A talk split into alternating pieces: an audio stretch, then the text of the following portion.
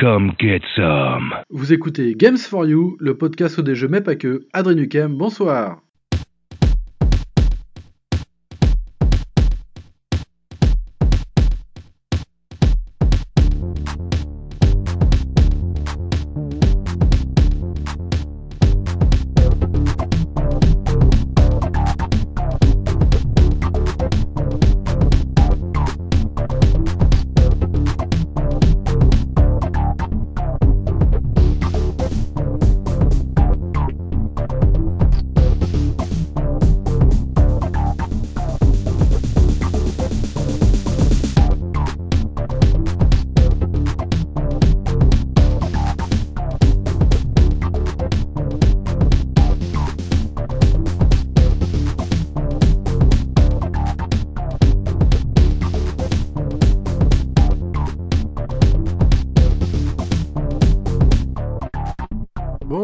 Toutes et à tous et bienvenue dans ce 19e épisode de Games for You, le podcast des jeux mais pas que.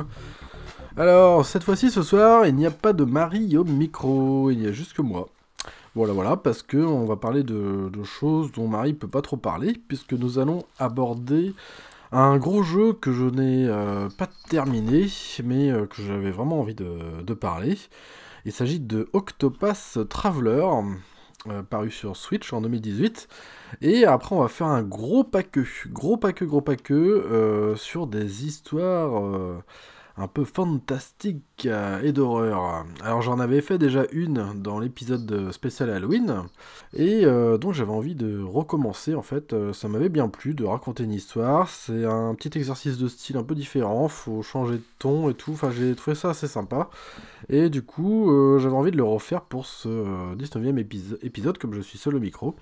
C'est assez, euh, assez facile à faire du coup quand il n'y a pas Marie pour raconter des conneries. Donc un épisode assez sérieux que vous allez écouter, ce qui va changer un petit peu. Pas trop de déconnade, pas de thé, d'ASMR et d'ours à la guimauve cette fois-ci. donc voilà, voilà. Alors évidemment, euh, je vous avais annoncé déjà dans l'épisode 18, euh, il y a le Tipeee de l'émission maintenant. Donc n'hésitez pas aussi à mettre, euh, bah, je sais pas moi, 5 étoiles sur les, les applis podcast, sur iTunes, c'est toujours plaisir. Donner des avis sur la page Facebook de l'émission. Et vous pouvez nous contacter aussi à games4you le podcast tout en minuscule. Sinon on vous bouscule. C'est ce que Marie aurait dit. Alors, eh ben c'est parti. Les petits amis, on va commencer tout de suite et avec euh, le jeu de l'émission avec Octopath Traveler.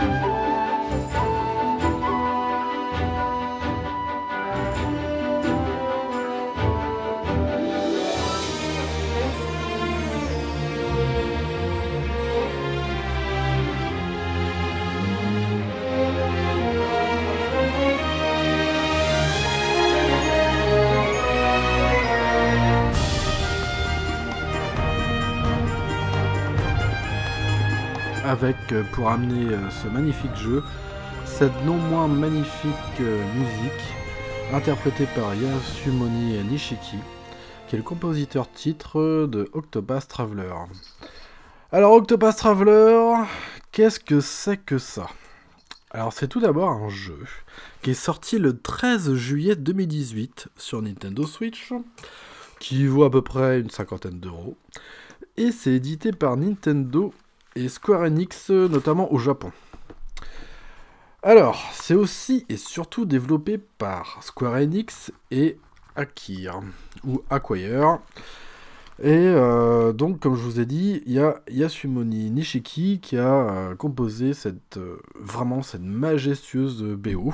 C'est vraiment super. Franchement, la, musique dans ce jeu, c'est un, truc de, ouf gueudin, comme on dit. Alors, c'est quoi? Octopath, c'est tout simplement un RPG au tour par tour à l'ancienne, mais avec, euh, comment dire, une, euh, une modernité au niveau des, graphismes et même un peu du, je sais pas, du peaufinage. En tout cas, c'est assez contemporain au final. Ils ont adapté en fait euh, une sorte de HD 2D, c'est ce qu'ils ont euh, baptisé en fait les développeurs pour, euh, pour ce jeu. Alors c'est du RPG tour par tour, donc c'est du 1 joueur. Et voilà, c'est on peut pas jouer à plusieurs à ce jeu. c'est un jeu qui a été quand même très très bien accueilli par la presse, par les joueurs aussi. Il a eu quand même un score de 36 sur 40 chez Famitsu. Et 9 euh, sur 10 et 19 sur 20, euh, ça aussi en fait, euh, sur les autres sites et, magazines spécialisés. Il faut savoir qu'il y a eu quand même plus d'un million d'exemplaires vendus en moins d'un mois. Et ouais, c'est assez, assez fou quand même. Hein. C'est tout simplement des ventes qui, qui sont au-delà des prévisions de, Square Enix. Alors ça fait partie euh, des jeux les plus vendus de la Nintendo Switch quand même, Octopus Traveler. Euh, alors avant de parler euh, du jeu en lui-même, il va falloir parler un peu de, des développeurs d'Akir. Alors Akir c'est quoi? C'est un studio de développement japonais qui a été fondé en 1994. Ils sont connus en fait pour leur fête d'armes sur des séries que vous connaissez probablement, que vous avez entendu parler. Euh, comme les séries de jeux Tenchu. Vous savez, le jeu de, Ninja qui était assez sympa, assez jouissif et tout, euh, de l'époque euh, de la première PlayStation.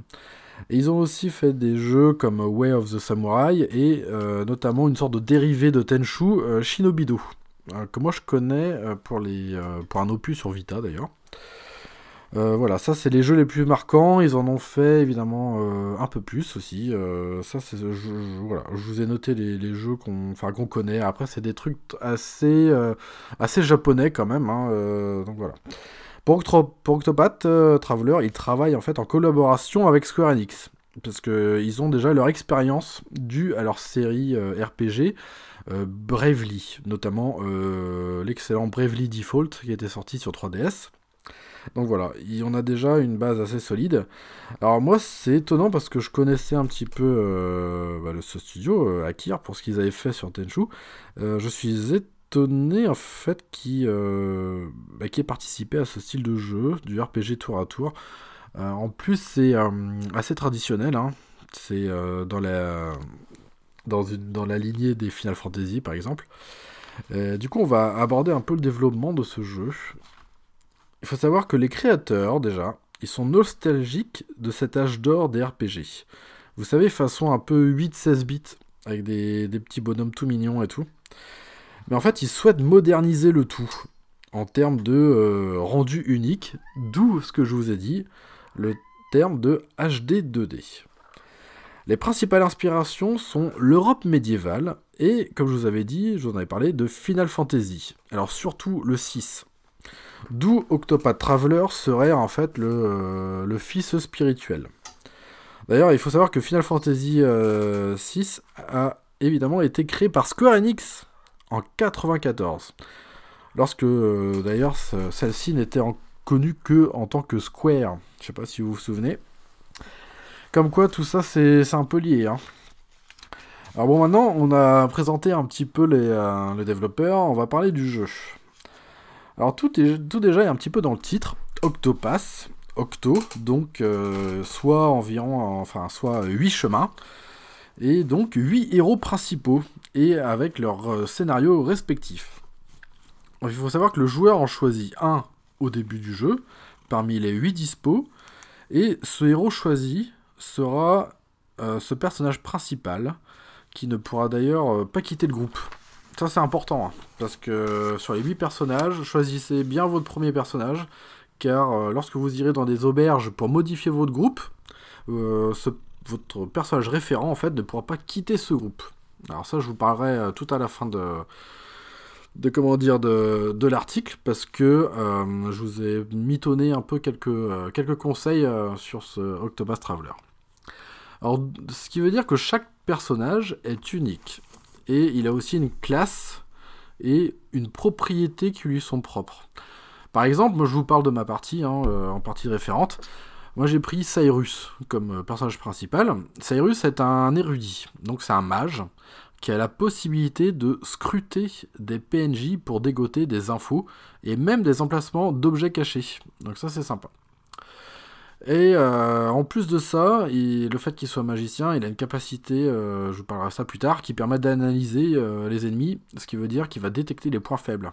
Donc ça, on, verra quand on abordera le, système de combat, mais ça, ça, a un impact assez fort par la suite. Alors le joueur, il évolue dans un gigantesque open world, magnifié par évidemment ce rendu graphique unique proche du diorama ou d'un livre pop-up comme on en parlait déjà dans l'épisode 18 avec Marie, euh, lorsqu'on parlait de, Yoshi euh, Crafted Worlds, bah, c'est vrai que ça m'a fait. Enfin, Octopath encore plus visible, hein, c'est vraiment ça. Avec des persos euh, vraiment tout mignons en 2D et des éléments polygonés, notamment sur, sur des décors, sur des bâtisses, des choses comme ça. Et il y a des nombreux effets de style et d'ambiance, comme des effets de chaleur, des effets météorologiques, de brume, enfin bref, voilà, ça vous connaissez le truc.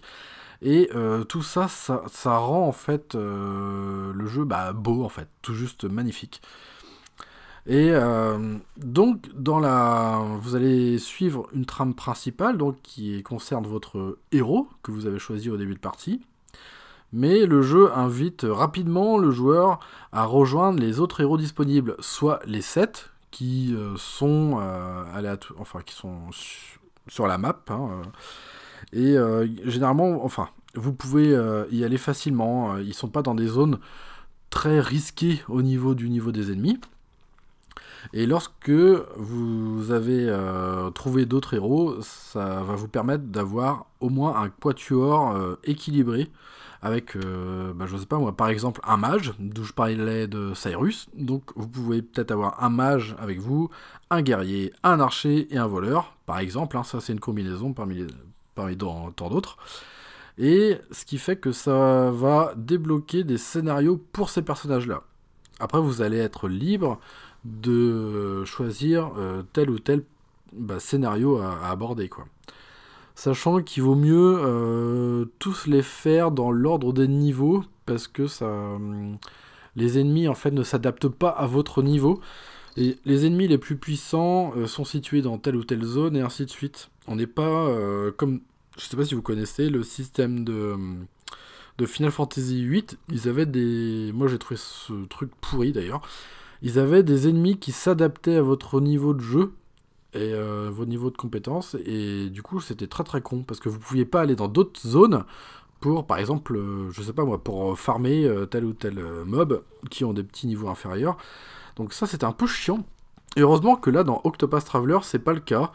Euh, ce qui est vachement bien, c'est que lorsque vous traversez des, zones, vous avez un petit message en fait qui, en bas qui euh, dit bah voilà la euh, comment dire le niveau recommandé pour telle zone quoi. Et c'est exactement la même chose pour les quêtes. Et ça je trouve ça vraiment bien. ça c'est bien. donc ça c'est déjà un bon point pour ce, pour ce jeu. Il faut savoir que l'intérêt aussi d'Octopass, c'est de combiner des classes. D'où euh, l'emplacement de temples, qui sont assez faciles à trouver, de toute façon, vous inquiétez pas. Et ça donne accès justement à une deuxième classe pour son perso. Et euh, je vous laisse imaginer parce que les combinaisons peuvent être complètement euh, délirantes quoi. Vous pouvez faire n'importe quoi. ça c'est vachement bien. Euh, libre à vous, par exemple, de faire un archer voleur, ou, euh, je sais pas moi, un mage guerrier, euh, un apothicaire prêtresse, enfin, tout et n'importe quoi. Et ça, c'est vachement bien, parce que chaque classe va apporter des caractéristiques et des capacités de, bah, de l'une et l'autre à son perso. Donc ça, c'est vraiment, vraiment, vraiment bien. Et je pense que c'est un des gros points forts de, de jeu, d'ailleurs, en fait, de ce jeu, c'est le fait de, de mêler les classes. Et ça, c'est très chouette. Alors justement, on va, on va aborder un peu le, système de jeu. Alors on est sur quelque chose d'assez classique. On a des combats aléatoires, vous savez, lorsque vous euh, déplacez dans les zones. Vraiment à la manière de Final Fantasy. Hein. C'est un jeu qui s'en inspire vraiment beaucoup, notamment du 6, hein, comme je vous avais dit. On ne voit pas les, monstres sur la carte qui se déplacent. Euh, vraiment, le, décor se, fige un petit peu. Je pense que vous connaissez un peu le truc. Même avec les jeux Pokémon, c'est exactement ça. Et pouf, le combat apparaît. alors ça, soit on aime, soit on n'aime pas. Moi, il faut, pour être franc avec vous, moi j'aimais pas du tout ce système de jeu. Octopath Traveler est le jeu qui m'a réconcilié avec le système de tour par tour, que moi habituellement j'aime pas trop, mais là au final, je sais pas, il y a une certaine dynamique qui fait que euh, bah, ça fait pas trop chier en fait, euh, donc c'est plutôt bien. Et du coup là on va, on va parler un peu plus du système de jeu, et vous allez voir que c'est assez intéressant. Donc c'est du tour par tour, avec des choix, des possibilités euh, qu'on connaît, euh, qu'on a vu dans d'autres jeux, comme l'attaque, la défense, euh, les objets et, la possibilité de fuir un combat. Mais là, dans l'onglet attaque, vous pouvez choisir les armes dont est équipé le personnage. Et ça va avoir une incidence en fait, puisque tel ou tel monstre sera sensible à telle ou telle arme ou, telle ou telle magie. Vous avez aussi donc euh, une jauge de charge. Alors la jauge de charge, euh, c'est vraiment la caractéristique aussi de ce Octopus Traveler. À chaque début de tour, vous avez une charge qui est attribuée à tous vos personnages. Vous pouvez cumuler euh, toutes ces charges pour un total de 5 et vous pouvez en utiliser maximum 3 par tour. Et ça, c'est bien parce que ça va, euh, par exemple, euh, utiliser une charge pour une attaque, ça va faire une attaque x2, et ainsi de suite. Et ça va évidemment permettre à votre personnage d'attaquer euh, beaucoup plus et de faire en plus de cumuler beaucoup plus de dégâts.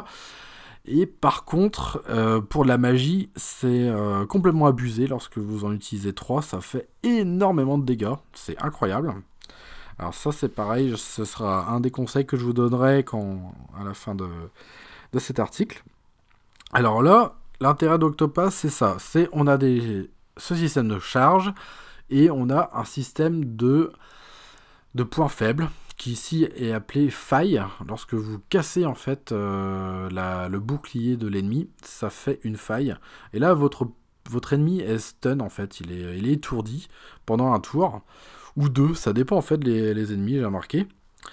Et en fait, vous avez un sous le sous l'ennemi évidemment vous avez son nom, mais en dessous ça vous avez un, petit euh, une série de, carrés en fait et qui montre alors qui montre si vous avez trouvé le ou les points faibles.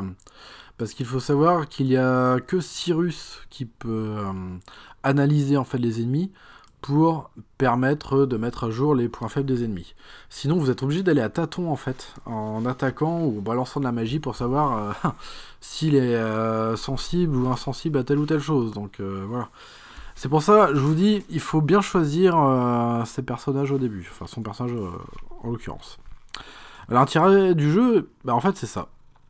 C'est alors d'avoir une équipe bah, relativement homogène pour faire face à tout type d'ennemis et afin de les étourdir pour maximiser à mort les dégâts.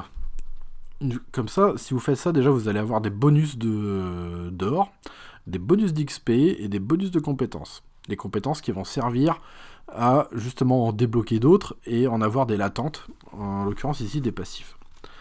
Alors c'est un système de combat qui est assez fun, qui est euh, vraiment prenant et addictif, et surtout jouissif lorsque votre stratégie paye. Et c'est ça qui est chouette. C'est parce que moi, par exemple, avec mon Cyrus, je, si j'arrive avec, euh, je sais pas moi, trois ennemis, euh, voilà, il y a le combat qui commence, et je connais pas leurs points faibles, et bien ce que je vais faire, c'est je vais utiliser une charge avec euh, la capacité de Cyrus d'analyser un ennemi, du coup, le fait d'utiliser sa charge, d'analyser une caractéristique, ça va analyser, en analyser deux, et ce qui veut dire que bah, j'aurai deux fois plus de chances de savoir euh, s'il est sensible ou pas à telle chose.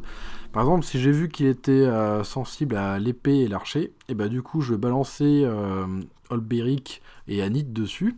Anit c'est un archer. Olberic étant un guerrier, euh, ça fait énormément de dégâts euh, au corps à corps.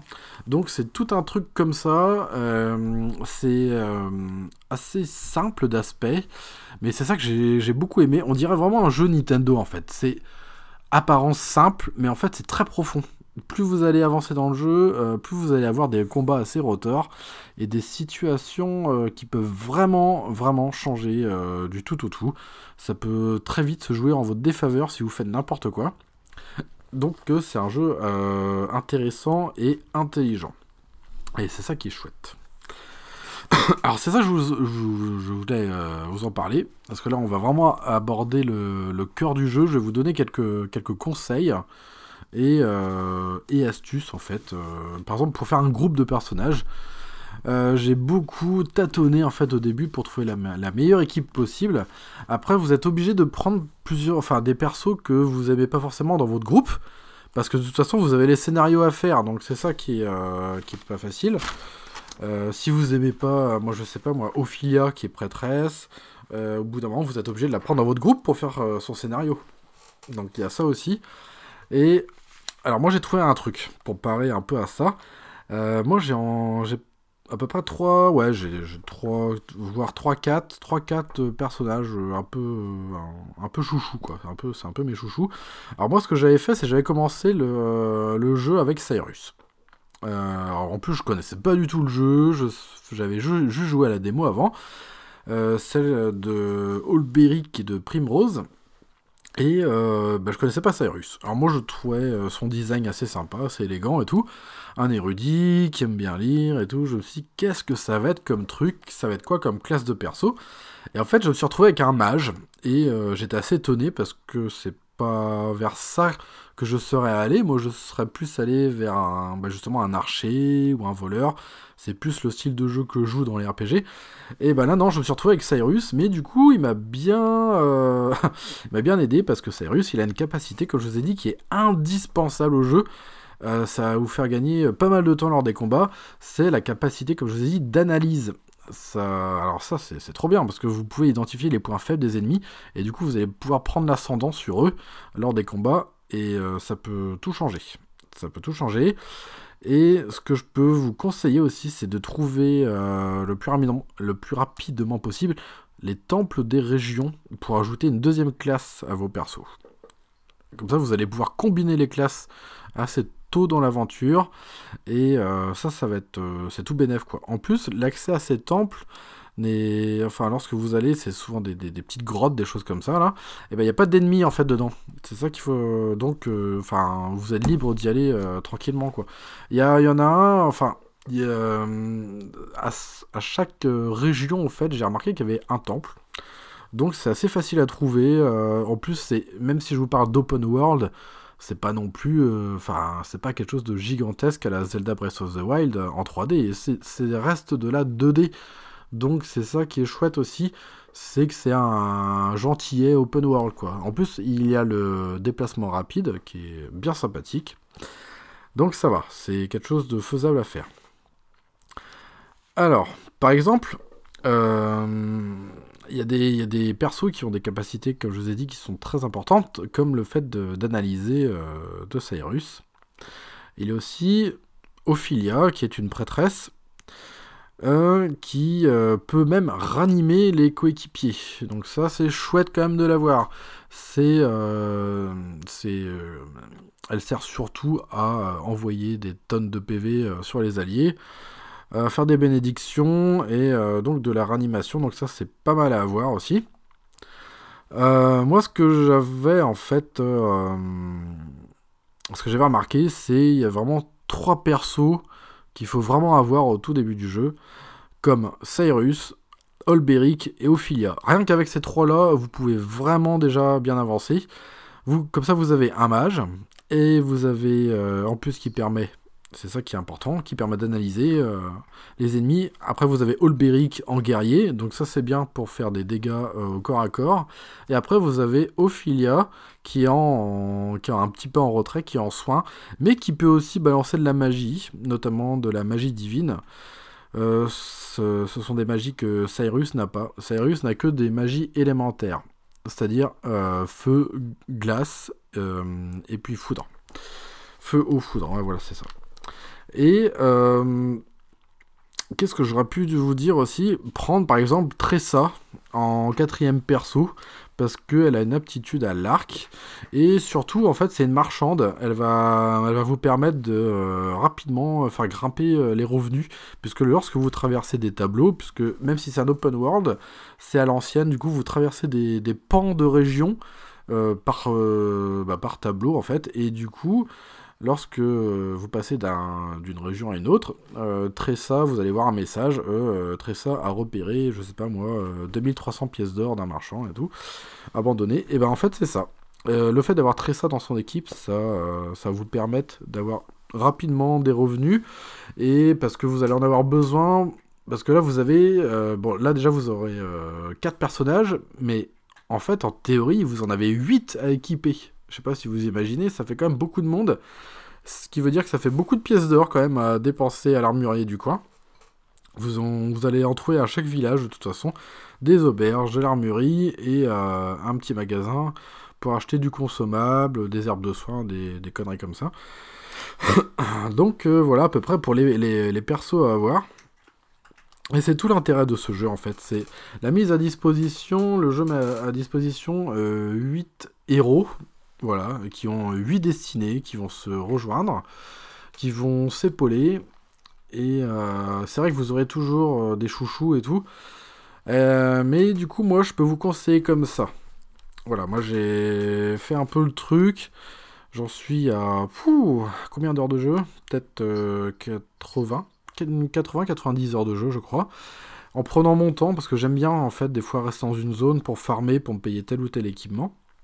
Mais moi j'ai remarqué que, que l'équipe qui comprend euh, Cyrus, Olberic, Anit et, et Primrose, en exemple. Hein. Le quatrième, en fait, je vous expliquerai pourquoi. C'est une équipe qui fonctionne. Parce que donc Cyrus, le mage, qui fait énormément de dégâts avec euh, des charges complètes.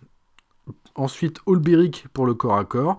Olberic, il a aussi une capacité qui est assez importante, qui est euh, une sorte de, bouclier, une protection, je crois, lorsque il y a un ennemi qui va donner un coup qui était adressé à un autre personnage et qui c'est un coup qui doit qui doit le tuer, et ben Olberic prend le coup à sa place. Donc ça c'est bien, c'est la capacité de couverture. Il y a aussi Anit, euh, qui est pas mal. En fait, c'est Anit, c'est comme une sorte de dresseur de, c'est une dresseuse de Pokémon. Vous pouvez, euh, elle est accompagnée d'une sorte de, grosse bestiole, de tigre. Là, on sait pas trop ce que c'est. Et euh, en fait, elle peut capturer les bestioles et les invoquer en combat. Donc ça, c'est très chouette. C'est pour ça que je l'ai pris, parce que ça fait toujours des renforts en plus lors d'un combat. Et euh, elle manie plutôt bien l'arc et euh, son coup euh, des, pluies de flèches est pas mal. Et elle a aussi la capacité de double frappe. Voilà, bon bah la, capacité parle d'elle-même, elle peut attaquer deux fois au lieu d'une. Elle a 50%, je crois que c'est ça, de chance de le faire en combat. Et le quatrième slot, en fait, enfin, disponible pour un quatrième personnage, c'est vraiment le personnage euh, que vous devez prendre pour faire avancer le scénario. Je sais pas si vous me suivez là-dessus. Moi, par exemple, euh, je suis arrivé au, au, chapitre 4, on va dire, de Cyrus, Olberic et Anit eh ben, j'ai Primrose qui est à son scénario 3, j'aimerais le faire avancer à son, au chapitre 4.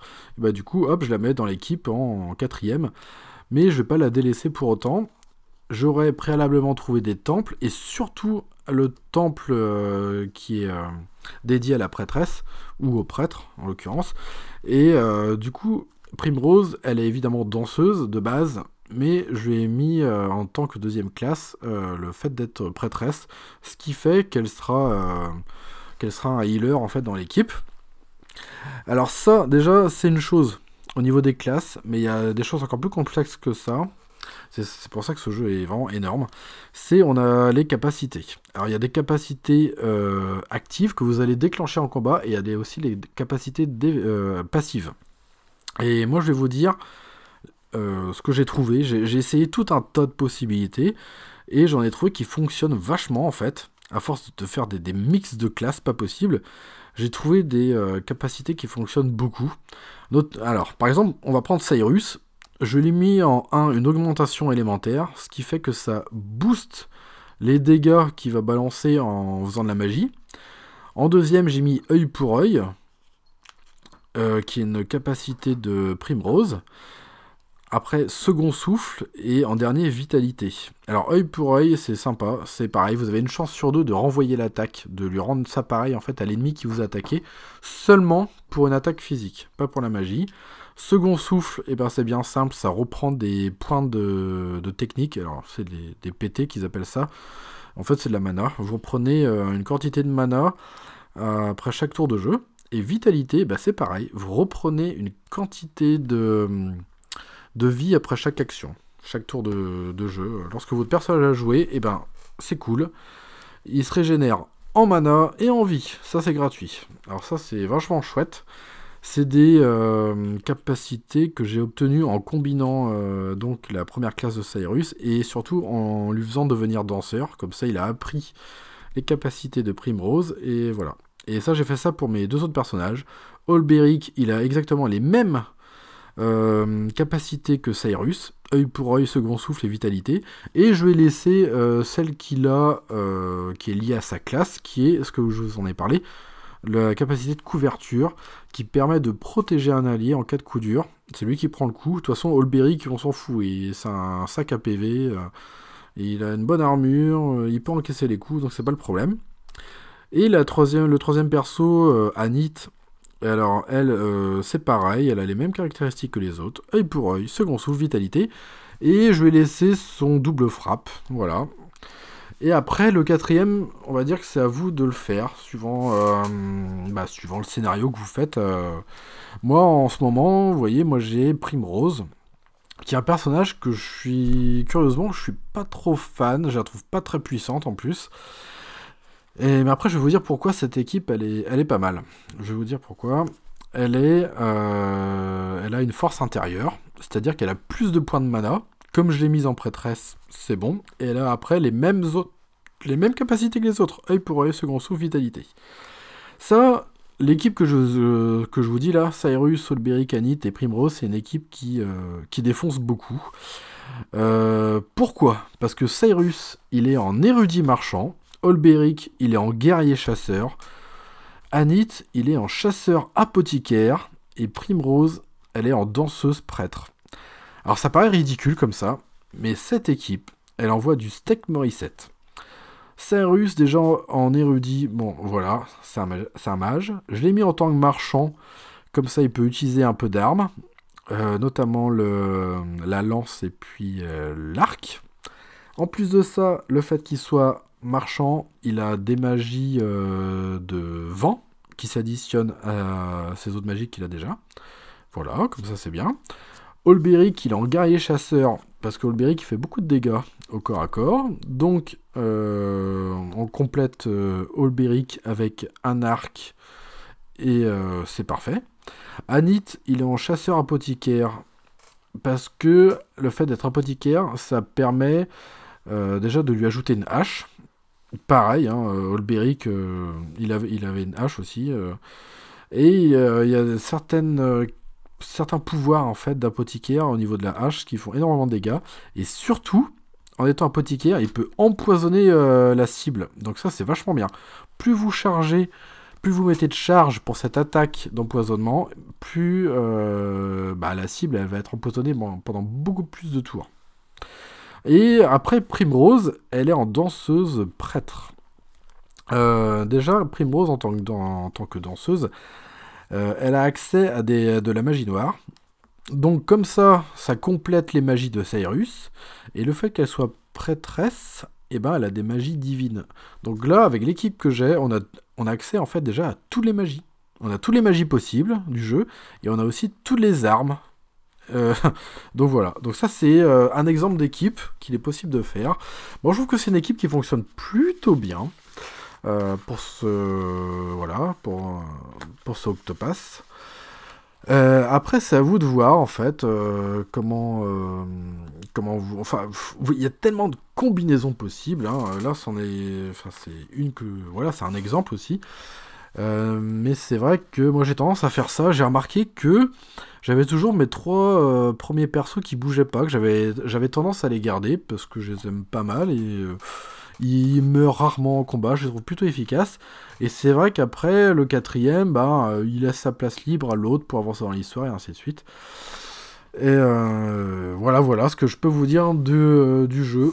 C'est un jeu assez classique, mais je sais pas, en même temps assez novateur sur certaines choses, notamment déjà par ses graphismes et son système de combat que je trouve vraiment super chouette. Très simple et en même temps profond. Donc voilà ce que je peux vous dire. Euh, je peux faire un premier euh, bilan à presque 80 heures de jeu. J'en suis arrivé au chapitre 4 et 5 euh, pour certains personnages. Alors je crois justement qu'il y a 5 chapitres de scénario pour les, pour les 8 personnages en tout. Ce qui fait quand même, comme vous avez pu voir déjà, pas mal d'heures de jeu. Donc pour moi c'est un bilan déjà qui est ultra positif. Moi je vous ai dit, ça m'a réconcilié avec le RPG tour par tour. Donc c'est déjà ça c'est mortel. Euh, moi j'avais du, mal à ça parce que avec ça, avec ce système de jeu, parce que c'est un style de jeu qui est assez posé en fait. Vous êtes pas spécialement très actif. C'est pas vous qui dirigez vraiment les personnages et tout. Vous leur donnez juste des ordres. Mais en fait, c'est assez technique et euh, bah, au final, euh, moi je, trouve que ça le va bien avec ce Octopass. Donc c'est cool. il faut savoir aussi que Octopass Traveler, c'est un petit peu c'est un petit peu, comment dire, c'est un petit peu éloigné des, euh, des autres canons du genre, du JRPG notamment. C'est pas du euh, de la japonaiserie, quoi, que j'appelle, c'est-à-dire c'est pas des trucs tout, tout kawaii, tout très japonais, machin. Là, on est dans un univers qui, euh, est déjà qui est médiéval, vraiment à l'européenne en fait. Et c'est l'action se passe dans un univers qui est en fait assez noir, euh, avec des thèmes assez adultes quand même. Parce que j'ai, il y a des thèmes, euh, j'ai pas souvent vu ça dans, dans des, euh, dans des RPG quand même. Hein. Ça peut parler même de, de, bah, de, sexe en fait, de la condition féminine aussi par moment, de de pas mal de trucs en fait, de pauvreté. c'est c'est un jeu qui m'a vraiment vraiment très étonné en fait. Moi j'ai beaucoup accroché du coup parce que on n'a pas, il fait pas très japonais en fait ce jeu au final. Et euh, il fait assez occidental, paradoxalement, alors que c'est des développeurs euh, japonais. Mais euh, ouais, c'est bizarre. À part peut-être la musique qu'on reconnaît, qui est assez typée japonais. Moi, rien qu'en écoutant la musique, je savais que ça venait des studios japonais. Vous avez écouté, c'est très léger, très euh, presque un peu aérien au niveau de la flûte et tout. Enfin, c'est des, petites envolées comme ça lyriques. On a souvent entendu euh, assez, enfin assez légère et tout. C'est pas très grave, c'est pas euh, c'est pas du violon et tout. Enfin, c'est des, choses vraiment très japonais qu'on a déjà entendu. Mais ouais, je sais pas, ça fonctionne en fait pour ce jeu. Et je trouve que tout ça, ça prend vachement bien. Et étonnamment, j'ai pas mal de d'amis là sur Switch euh, à cause de Rocket League notamment. Et euh, j'en ai euh, même une palanquée maintenant, peut-être une vingtaine. Et c'est étonnant parce que on est peut-être que deux à y jouer à, Octopus Traveler, dans, voilà, dans, le listing des jeux. Et je suis même étonné qu'il soit écoulé aussi vite en un mois parce que j'en entends pas beaucoup parler. Enfin, je j'ai l'impression d'être un peu le seul en fait sur mon île à y jouer. Mais je sais pas si les gens se rendent compte qu'ils passent à côté d'un très très grand jeu qui est disponible, euh, je sais pas moi, peut-être à une quarantaine d'euros maintenant. Euh, parce que ça, c'est déjà à sa sortie, c'était une cinquantaine d'euros. Il doit pas coûter très très cher. Pour moi, c'est juste un, un must-have en fait sur, sur cette Switch. Euh, en plus, c'est une exclusivité quand même, faut le savoir. C'est pas un remake, c'est pas une adaptation, un portage, nanana.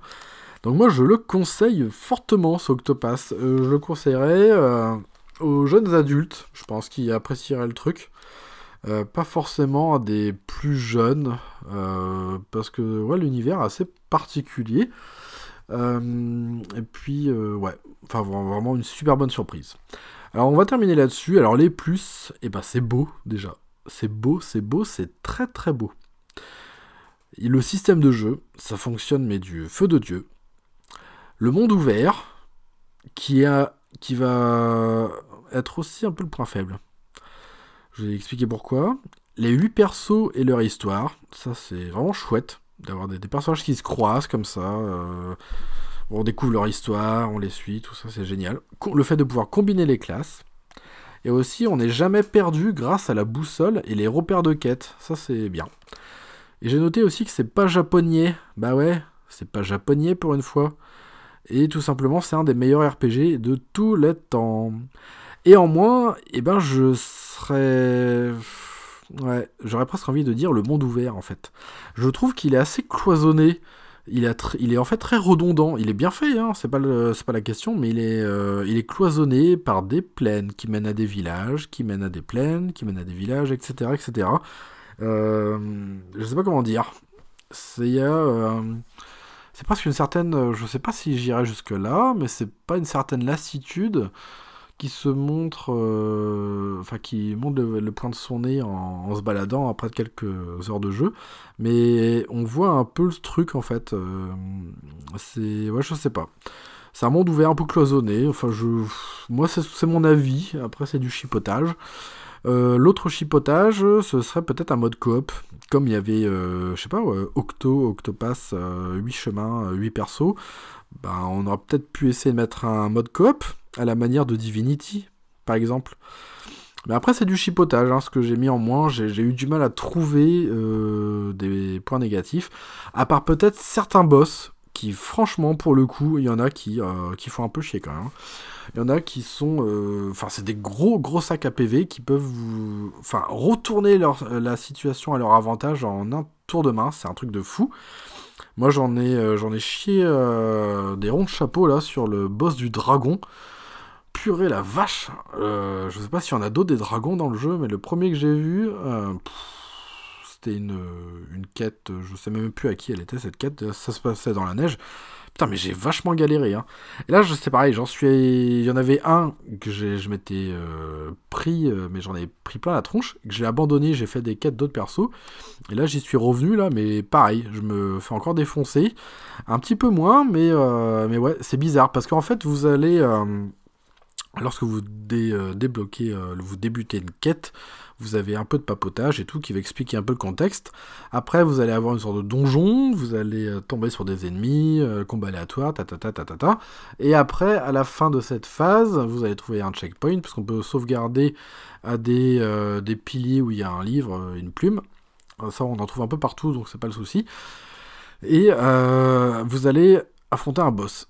Mais en fait, le boss, euh, son niveau, il est mais nettement supérieur à tous les autres ennemis que vous avez affrontés dans, son, dans son donjon. Quoi. Et souvent, je trouve que les, euh, les combats sont assez déséquilibrés.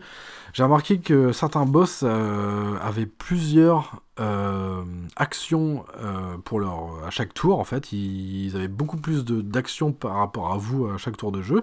Du coup, ils attaquaient beaucoup plus, ils vous défonçaient en moins de deux. Donc ça, c'est peut-être un petit bémol en fait. C'est au niveau de la difficulté. Elle est assez retorse en fait, faut vraiment faire gaffe. Si vous, si vous y allez à la barbare, euh, vous lisez pas les informations lorsque vous changez de région. Ben, vous pouvez même vous faire euh, défoncer par un facochère unijambiste euh, tétraplégique quoi. Hein. Enfin c'est voilà. Donc voilà un peu ce que je pourrais dire sur, sur ce Octopath Traveler. Bah du coup moi ça m'a vraiment vraiment rapproché en fait de ce genre de jeu, du, du RPG au tour par tour. Et euh, du coup, c'est peut-être pour ça aussi que j'ai peut-être essayé de me lancer dans le Dragon Quest 11, qui sortira peut-être en automne de cette année sur Switch. Euh, pourquoi pas, même si c'est pour le coup euh, beaucoup plus japonais que ce Octopass Traveler.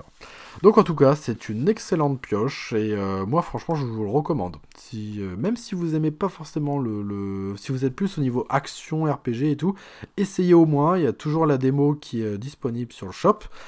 Et euh, franchement, c'est vachement bien. Parce qu'en plus, c'est bah, après, c'est pour moi, c'est pas le meilleur perso, Primrose. Mais vous pouvez jouer Primrose et Olberic. Euh, voilà, fiez-vous plutôt sur le gameplay d'Olberic. Primrose, elle est, assez faible, je trouve. Ou alors, à moins de la barder en, capacité d'esquive. Mais c'est vrai qu'elle s'en prend plein la tronche généralement. Mais voilà, faites-vous au moins un avis. Euh, et puis de toute façon, après, vous pouvez l'acheter les yeux fermés. C'est un excellent titre.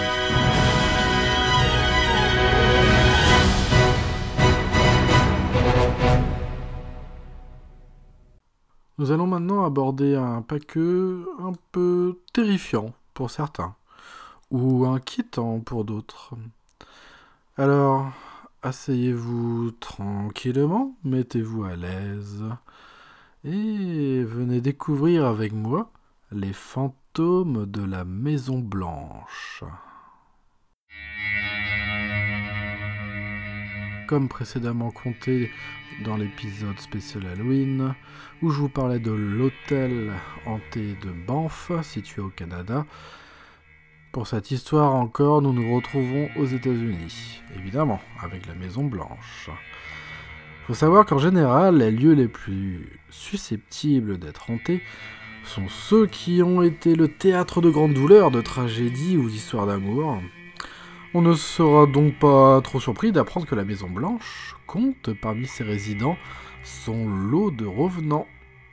Son nom même est lié à un acte de violence, puisque s'il fallut peindre en blanc les murs en pierre grise de Virginie, ce fut pour recouvrir les traces de l'incendie provoqué par les troupes britanniques pendant la fameuse guerre de 1812.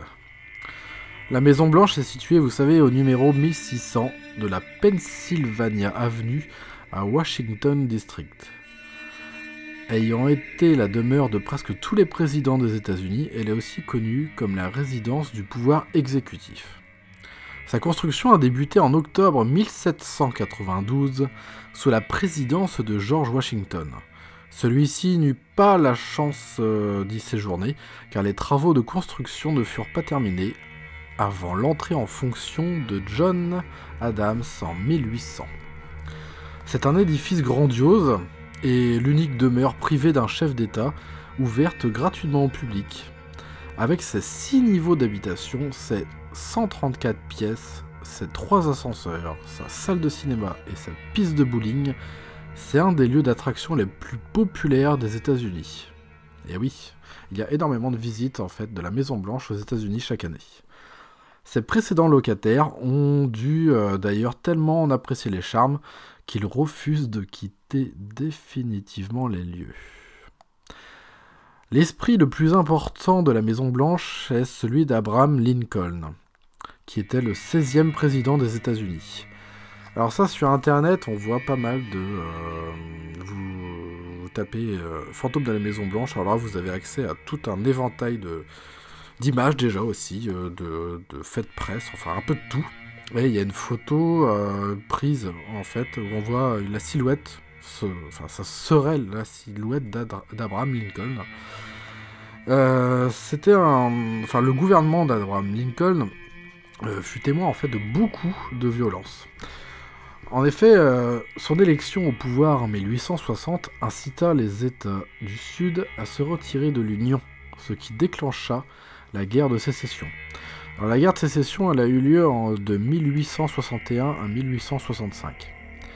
Et la vie d'Abraham Lincoln prit fin tragiquement en avril 1865. Il a été assassiné par un sympathisant sudiste. Alors c'était John Wilkes Booth. Oh, l'agent Booth, ça ferait, ça plairait à Marie, ça. Après la mort de Lincoln, il y a des membres du personnel de la Maison Blanche qui entendirent souvent ses pas, aller et venir au deuxième étage. Son apparition fantomatique fut observée une première fois sous le gouvernement de Calvin Coolidge. Alors, euh, lui, il a gouverné de 1923 à 1929. Il y a eu la première dame, Grace Coolidge, qui vit Lincoln debout dans l'Oval Office, en train de regarder par une fenêtre donnant sur la rivière au Potomac. Il a été vu à de nombreuses autres reprises dans cette attitude contemplative. On prétend même que le président Nixon a pris conseil auprès du vieux et sage fantôme, comme ils appellent là-bas, du brave Abraham. On raconte aussi que le fantôme de Lincoln frappe aux portes des chambres dans la nuit assez tard, réveillant brusquement les hôtes et se matérialisant juste assez de temps pour assurer à ces derniers une nuit évidemment blanche et terrifiante. Il apparaît souvent dans les périodes de crise nationale, martelant le sol de son pas lourd et frappant aux portes avec impatience. Un garde du corps au service du président Benjamin Harrison prit part un jour à une séance de spiritisme pour implorer Abraham de cesser son va-et-vient nocturne afin de lui permettre de dormir suffisamment pour pouvoir accomplir son devoir de protection du président. Une vision plus attachante est celle aussi d'Abraham, assis au bord de son lit, en train de chausser ses bottes dans son ancienne chambre. De leur vivant, Abraham et sa femme Marie avaient une vie spirituelle intense et sollicitaient souvent les conseils de médium, en particulier après la mort de Willy, le fils préféré d'Abraham. Celui-ci ne se remit jamais de la mort de son cher petit garçon, et on l'entendit souvent lui parler doucement alors qu'il se trouvait seul dans son bureau. L'explication, c'est que ce profond chagrin pourrait peut-être euh, expliquer pourquoi son esprit hante les lieux, à moins que ce ne soit sa mort soudaine qui l'obligea à laisser derrière lui des affaires inachevées. Lincoln avait eu à plusieurs reprises des prémonitions concernant sa propre mort. L'une d'elles, euh, deux jours exactement avant son assassinat, ce qui est assez euh, troublant. Le fantôme connu le plus ancien de la Maison Blanche est celui de la première dame, Abigail Adams. Elle et son mari, le président John Adams, furent les premiers occupants de la maison. Malgré le confort luxueux de la demeure, le système de chauffage était tout à fait inadapté. C'est pourquoi il fallait faire sécher le linge dans l'East Room de la résidence.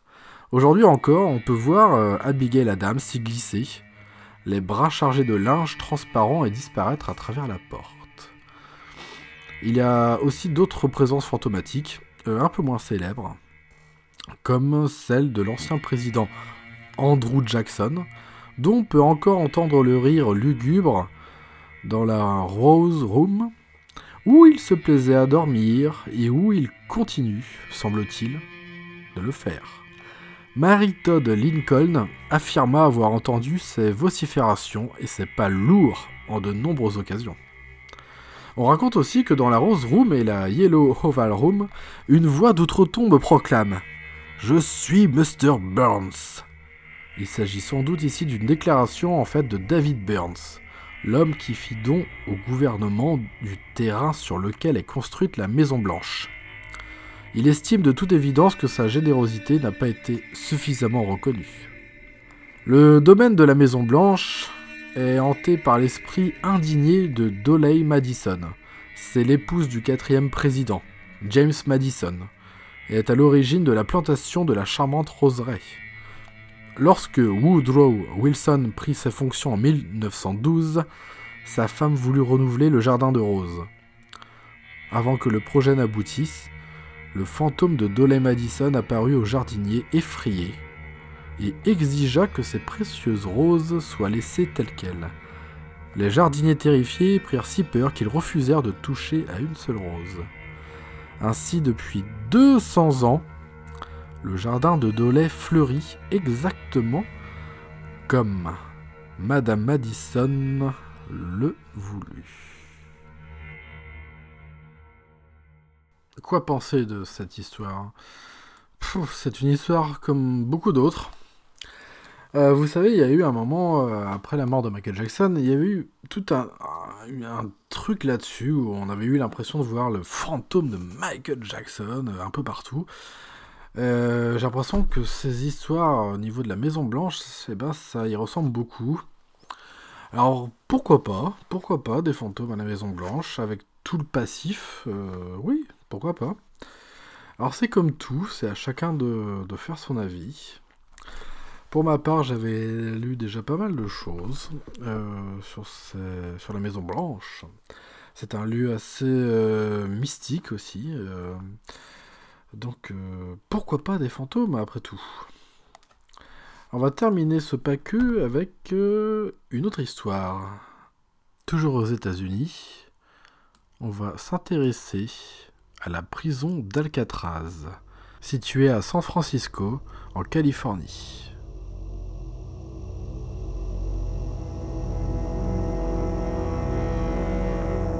La plus célèbre prison du monde est située sur un îlot rocheux, au milieu d'un océan sauvage. Sa carapace d'acier et de béton armé se dresse au milieu d'une brume épaisse et insalubre. Un cadre peu accueillant pour tous les criminels condamnés à y être incarcérés. Son histoire sombre et inquiétante est remplie de terreur et de brutalité, le pire rôde encore entre ces murs impénétrables. Vers 1853, le corps des ingénieurs de l'armée des États-Unis avait commencé à construire une forteresse afin de tirer profit de la position défensive exceptionnelle de l'île. Sans conteste inhospitalière, il fallut peu de temps avant qu'un glissement de terrain ne fasse ses premières victimes. La forteresse fut d'abord utilisée comme prison militaire en 1861. Les déserteurs de l'armée étaient incarcérés et mis au fer dans les sous-sols, où les conditions de vie étaient particulièrement rudes.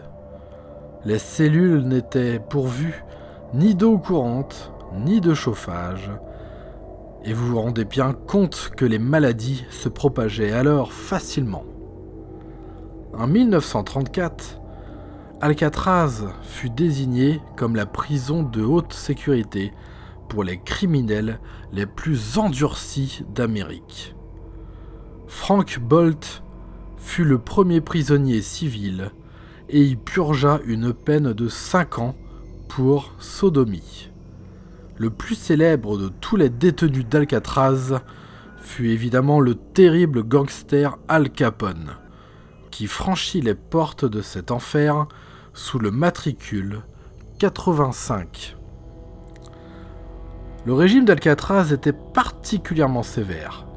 Les gardiens armés patrouillaient dans les couloirs et tout détenu qui ne se conformait pas aux règles était jeté dans une cellule exiguë du bloc D, d'où il ne pouvait espérer sortir que 10 minutes par semaine pour passer à la douche.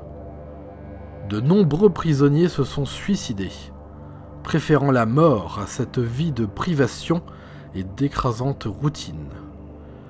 Les gardiens battaient sans cesse les prisonniers, et les cellules renvoyaient l'écho des bruits métalliques et des hurlements de terreur.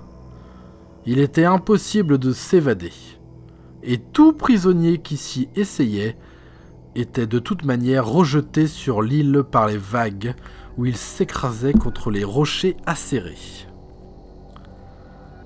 Pendant 29 ans, Alcatraz eut le titre de prison la plus sûre d'Amérique, ce qui lui valut le surnom de El Catraz, l'île infernale. Elle fut définitivement fermée le 21 mars 1963. Depuis, ce rocher accueille un million de visiteurs par an, prêts à se plonger dans son sinistre passé. Il règne en effet dans les couloirs et les cellules vides une terrible énergie qui renferme toutes les peurs et les souffrances des vies qui y ont été tenues un temps en captivité. De 1946 à 1963, des gardiens ont raconté avoir entendu des sanglots et des gémissements provenant des cellules vides et évoqué des sensations de froid intense. Des odeurs nauséabondes et une chose aux yeux rouges qui les pourchassait dans les couloirs. À plusieurs reprises, des odeurs fortes de fumée envahirent la buanderie, les empêchant d'y entrer. Quelques minutes plus tard, les odeurs s'étaient dissipées. Un jour, on entendit un prisonnier du bloc D hurler qu'une chose aux yeux rouges flamboyants se trouvait dans la cellule avec lui. Ces cris de terreur furent ignorés durant toute la nuit. Au matin, en déverrouillant la porte, les gardiens le trouvèrent mort, avec des traces de mains autour du cou. Il fut établi qu'il ne s'était pas infligé lui-même sa lésion. Le mauvais esprit d'un précédent détenu avait-il reversé sa rage sur cette âme terrifiée Dans les années 40, lors d'une fête de Noël, organisée dans la maison du directeur de la prison, plusieurs gardiens furent les témoins de la saisissante apparition d'un homme vêtu d'un complet gris et portant des favoris. La pièce devint alors glaciale et silencieuse, et le feu dans le poêle s'éteignit. Alors que les gardiens restèrent paralysés de terreur, le spectre soudain disparut. De nos jours, le lieu le plus hanté de l'établissement reste évidemment toujours le bloc D, ou ce qu'on appelle le plus communément le trou. La cellule 14D est d'ailleurs extrêmement froide, même lorsque la température ambiante est supérieure de 20 degrés. Les visiteurs y sont saisis de violents frissons. Lorsqu'ils entrent dans la cellule 12D, ils racontent avoir cette curieuse sensation oppressante d'être observés. Une entité malveillante rôdant par là est connue pour mettre ses doigts gelés autour du cou de nombreuses victimes infortunées. Les gardiens du parc, qui travaillent maintenant sur l'île, vivent au quotidien ce genre de phénomènes étranges. Ils évoquent à la fois les bruits de vacarme, les portes de cellules se refermant mystérieusement en claquant, les hurlements lugubres et la forte sensation d'être observé. Un enquêteur psychique, qui un jour visita l'île, raconta avoir ressenti une énergie sans précédent. Des sentiments intense de peur, de souffrance, de colère et de mauvais traitements. Alors, eh ben, réservez une bonne petite place à bord du ferry pour l'île, mais n'oubliez pas d'avoir une pensée pour les âmes torturées laissées derrière vous, une fois repartis sains et saufs d'Alcatraz.